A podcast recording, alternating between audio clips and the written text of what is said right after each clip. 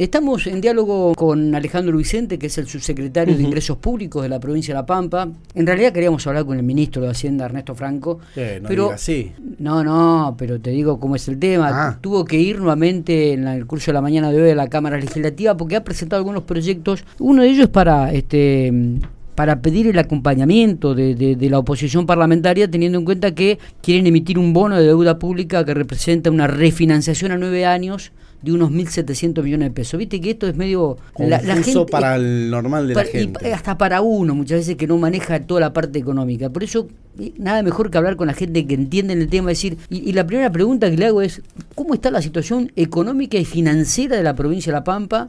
Alejandro Vicente. ¿Cómo estás, Alejandro? Gracias por atendernos. Buen día. Buen día, hola, ¿cómo están? Bueno, un saludo a ustedes y a toda la audiencia que nos está escuchando. La verdad, muy buen gusto con la música. Ah, sí. Bien, bueno, me alegro, me alegro. digo una cosa, es decir, bueno, lo que estamos haciendo es trabajando para por ahí equilibrar una dinámica bastante compleja que se ha dado a partir de la pandemia con, con gastos extraordinarios y que rondan los 6 mil millones de pesos. ¿Cuánto, eh, perdón? en todo lo que tiene que ver con la atención sanitaria de la pandemia, el, sea guardias, hoteles, las viandas eh, que se le llevan a la gente, la búsqueda activa que se hizo en su momento, eh, los hospitales modulares y todas las distintas medidas que ustedes por ahí han ido viendo que van trascendiendo a lo largo de los de los días y a través de los distintos medios, eh, que obviamente van ocasionando, si se quiere, un drenaje, sí, que es una inversión pública, la verdad que, que ha podido hacer la, la, provincia muy, muy, pero muy importante para la atención y el cuidado de los pacientes con COVID, pero obviamente que tienen un correlato negativo en lo que es la posición eh, de caja de la provincia y hay que solventarlo, ¿sí? En general, con eh, lo que serían recursos acumulados en ejercicios anteriores, sí que serían recursos de ingreso extraordinaria. Es como que nos estamos, entre comillas, comiendo un poco los ahorros que tenemos y se han podido acumular, eh, digamos, a lo largo de, toda la gestión del ingeniero Berman el año, desde el año 2000 15 a 2019 y obviamente antes de que empezara la pandemia también habíamos podido mantener en esta gestión una situación levemente superavitaria sí que nos permitió engrosar si se quiere las arcas eh, provinciales y con ello atender toda la situación eh, sanitaria que estamos viviendo. Eh, Alejandro, ¿y este, este, este acompañamiento que le piden a la oposición ustedes dentro del Parlamento Pampeano eh, y, el bono este de deuda pública, ¿qué representa? A ver, un lenguaje común como para que lo entendamos también la gente que está escuchándote en estos momentos. La, la Constitución prevé que cuando se va a endeudar a la provincia a largo plazo mediante eh, la generación o la emisión de un empréstito, es decir, un, bono, básicamente para que la gente lo entienda, un título público que puede ser negociado en, el mercado de valores y demás. Es decir, lo que, lo que la Constitución prevé es una mayoría de dos tercios de los legisladores. ¿Sí? Sí. Esa mayoría es agravada precisamente con una suerte de eh, requisito adicional para evitar una situación de irresponsabilidad fiscal que lleve a un endeudamiento eh, crónico de la provincia. En el caso que nos ocupa, en realidad, eh, lo que estamos haciendo es refinanciar un pasivo que ya tenemos y que nos implicaría tener que pagar el 60% de todo lo que la provincia debe, ¿sí?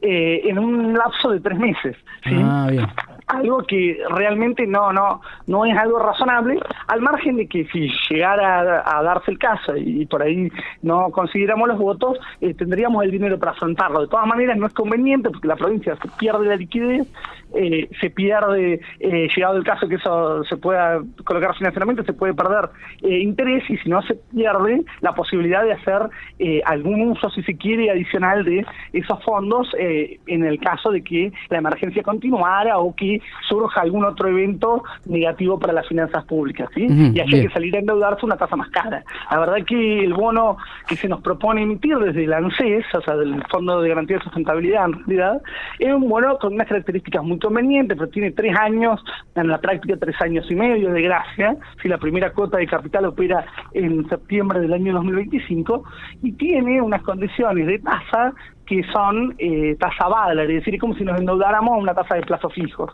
eh, para las colocaciones mayores a un millón de pesos.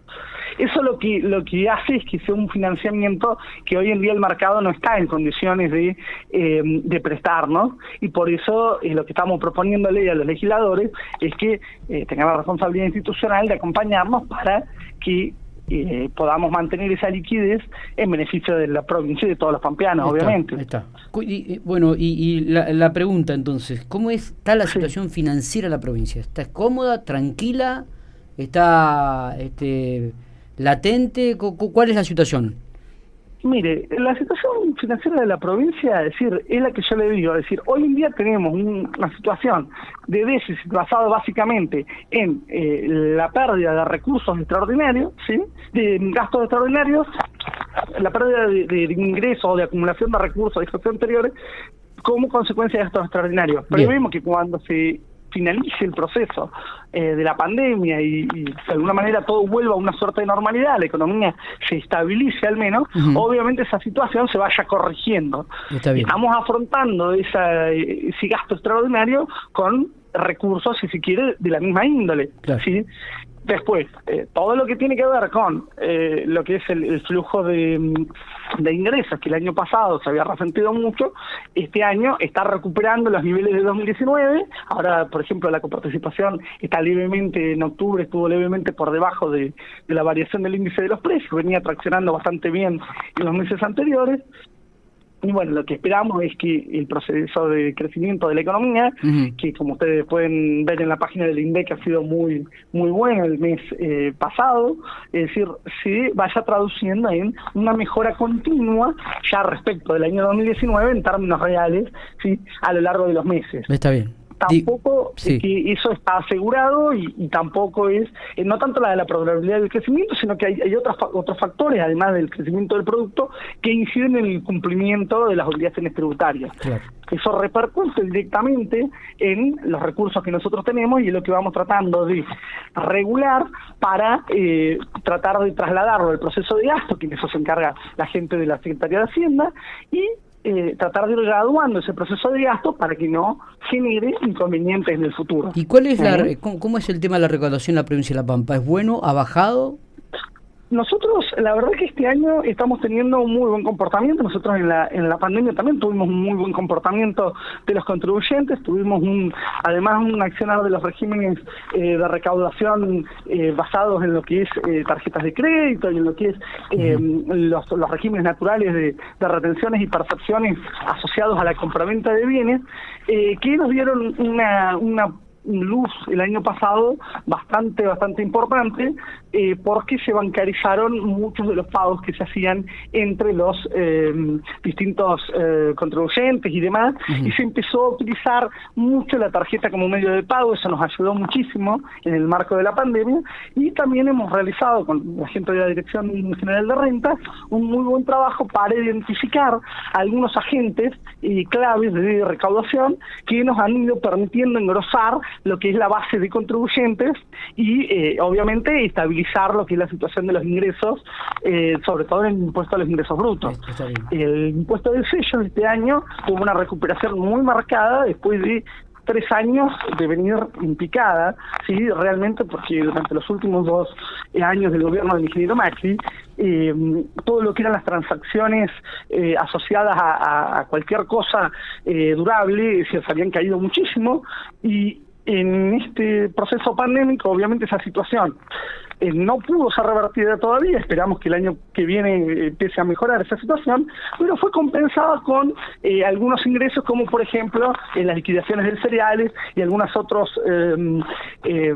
em, hechos imponibles puntuales que nos han aportado una recuperación del, del, recurso del impuesto de sellos. Está bien. Alejandro, teniendo en cuenta que el porcentaje que, que, implica el pago de sueldos de la provincia de La Pampa dentro del presupuesto, digo, se viene diciendo y hay que pagar sueldos de aguinaldo. ¿Esto también está, está previsto por ustedes? Ah, sí, por supuesto. Nosotros trabajamos con proyecciones financieras y obviamente contemplamos todos los supuestos razonables que tienen que ver con una liquidación. Obviamente los porcentajes de, liquidación, digamos, o de aumento de sueldo y, o de recomposición salarial y todos aquellos otros eh, decisiones que se toman en el ámbito de la paritaria todavía no están definidos, sí, pero eh, surgen de ahí, se, trabaja con supuestos lo más realista posible como para tratar de eh, integrarlos dentro de lo que sería un resultado fiscal proyectado para eh, no encontrarnos con sorpresas, digamos. Eso es básicamente parte de nuestro trabajo. Está bien. Eh, ¿Hay suma fija este año también para los empleados públicos? Bueno, eso es justamente, eso son el tipo de decisiones que se enmarcan dentro de lo que es la paritaria, yo no te lo puedo adelantar, es decir, obviamente lo que sí eh, trataremos de respetar la palabra del gobernador, que era justamente de que los trabajadores no, eh, no sufrieran una nueva pérdida en el poder adquisitivo ¿sí? del salario. Ese es nuestro objetivo y tratar de financiar esa, esa situación. Está bien, está bien, o sea que se puede confirmar que va a haber suma fija, pero todavía no se sabe cuál va a ser el valor. Exactamente. Bien. ¿Qué pasa con estas transferencias que se están realizando al Instituto de Seguridad Social de la provincia de La Pampa? ¿Es habitual esto? Alejandro. Eh, en realidad, eso me imagino que te estás refiriendo a las transferencias que tienen que ver con el déficit previsional. Sí, en realidad, al haberse eh, cobrado, digamos, el déficit previsional en un acuerdo con la Nación, lo que se hizo básicamente es devolverle al instituto el dinero que el instituto había adelantado, ¿sí? Y hay otras transferencias que son de índole normal, que se dan en carácter de anticipo, hasta que eh, el Estado Nacional nos paga lo que sería el diferencial entre la, situación nuestra, digamos, de, del déficit previsional y lo que sería un déficit teórico que ellos calculan como si la caja hubiera sido transferida. Ese tipo de transferencias son de rutina, ¿sí? Y se van anticipando al instituto hasta que el Estado Nacional, a través del ANSES, determina el déficit eh, final del año, ¿sí? Está, está, perfecto. Alejandro, yo no sé si nos queda algo por ahí que quieras redondear alguna idea. Nosotros... Este, no, básicamente, a ver, pues, por un lado agradecer a los contribuyentes porque la verdad que en un año todavía bastante difícil, un poco más, eh, que nos dio un poco más de respiro que el año pasado, pero pero todavía difícil, con sectores de actividad que recién ahora empiezan a recuperarse, eh, en realidad eh, han tenido un muy buen comportamiento desde el punto de vista tributario y además este año lo que rescato también es que ha habido un, gran eh, componente voluntario de esa recuperación, con lo cual, eh, bueno, la verdad que eh, desde ese punto de vista estamos muy satisfechos. Está bien. ¿Crees que la oposición los va a acompañar dentro del Parlamento? Yo espero que sí, o sea, a ver, es una cuestión no de, índole política o de una cuestión, eh, si se quiere, de una bandera partidaria, es una cuestión básicamente de hacer lo que los pampeanos necesitan y de mirar en el interés de la provincia. Es, no creo que nadie que tenga una empresa y le ofrecen un crédito a la tasa de plazo fijo se niegue a aceptarlo o, si le permiten refinanciar la deuda de esa tasa, eh, desprecie y a nueve años de plazo, eh, desprecie esa alternativa. O sea, cualquiera que anda en los negocios sabe que eso es una oportunidad muy buena y que para la provincia en el mediano plazo, estoy hablando en dos, tres años, eh, va a ser muy, pero muy beneficioso. ¿sí? Totalmente. Alejandro, gracias por estos minutos, como siempre. Abrazo grande. No, por favor, un abrazo a vos. Cuídense. Hasta luego.